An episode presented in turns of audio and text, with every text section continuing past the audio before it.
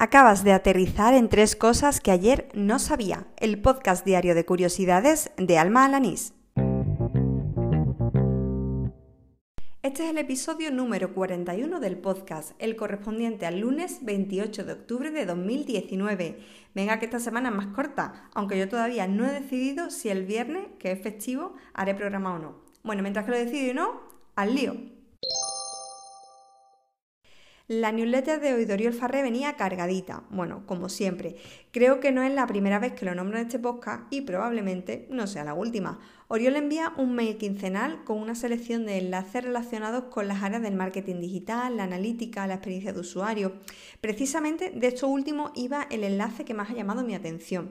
Era un reportaje de The New York Times en el que cuentan eh, la experiencia de incorporar la redacción de textos en el proceso del diseño de productos y que cómo esa forma de trabajar pues hace a los productos mejores. En fin, me ha, recordado mucho a mi época de periodista, maquetadora y cómo siempre intentaba redactar los textos a la misma vez que hacía el diseño de, de, la página. Siempre intentaba trabajar ambas cosas en paralelo. Bueno, de todas formas, dejaré el enlace a este reportaje que comento y también a la newsletter de Oriol, que creo que ya va tocando que te suscribas, ¿no? Que vamos, que es gratis. Este podcast tiene mucho de diario sonoro y por tanto es algo muy personal. De hecho, ya he entonado varios mea culpa en los 40 episodios que acumulo. Bueno, pues creo que hoy toca sumar uno más porque durante muchos años he usado el nombre de Corín Tellado siempre que he querido desprestigiar una obra literaria y un en Twitter me ha abierto los ojos.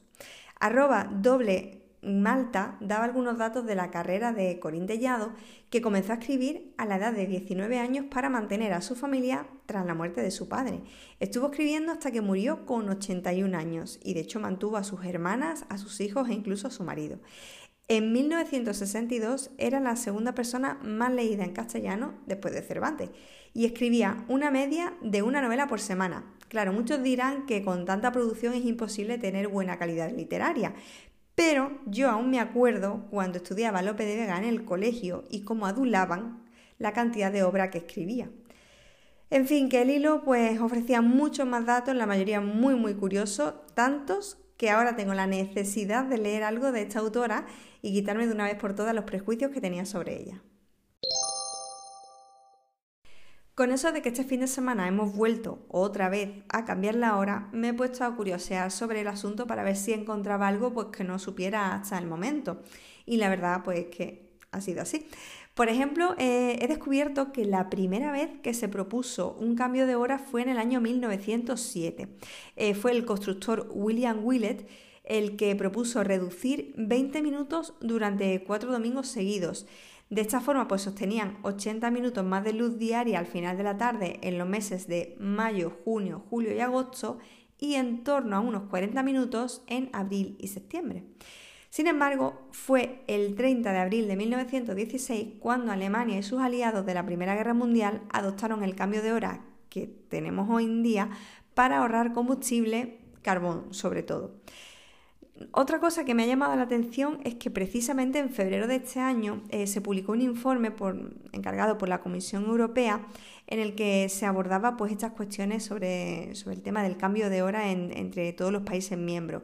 Y una de las cosas que, recogían los expertos que redactaban el informe es que realmente estos ahorros de consumo de energía eran marginales y que, y que tampoco había una certeza de que se obtuvieran por igual en todos los países miembros. Vamos, una emoción engañado de libro.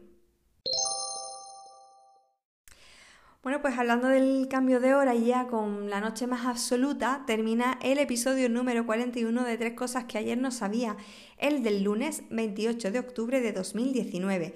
Me marcho recordándote que me puedes seguir en Spotify, en Anchor.fm, en Evox, en Overcast, en Pocketcast, en Apple Podcast, en fin, en el podcaster que utilices habitualmente.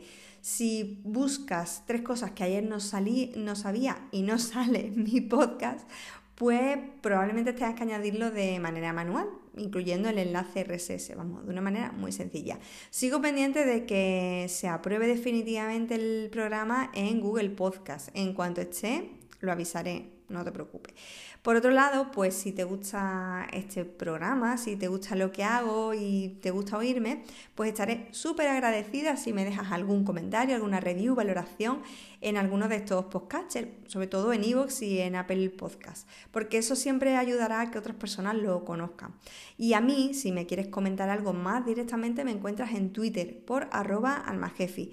Tú escríbeme y cuéntame pues, qué te parecen estos episodios, si puedo em, cambiar alguna cosa para mejorarlo o incluso me quieres enseñar algo que no sepa. En fin, que te espero mañana, no me falles y ala, con Dios.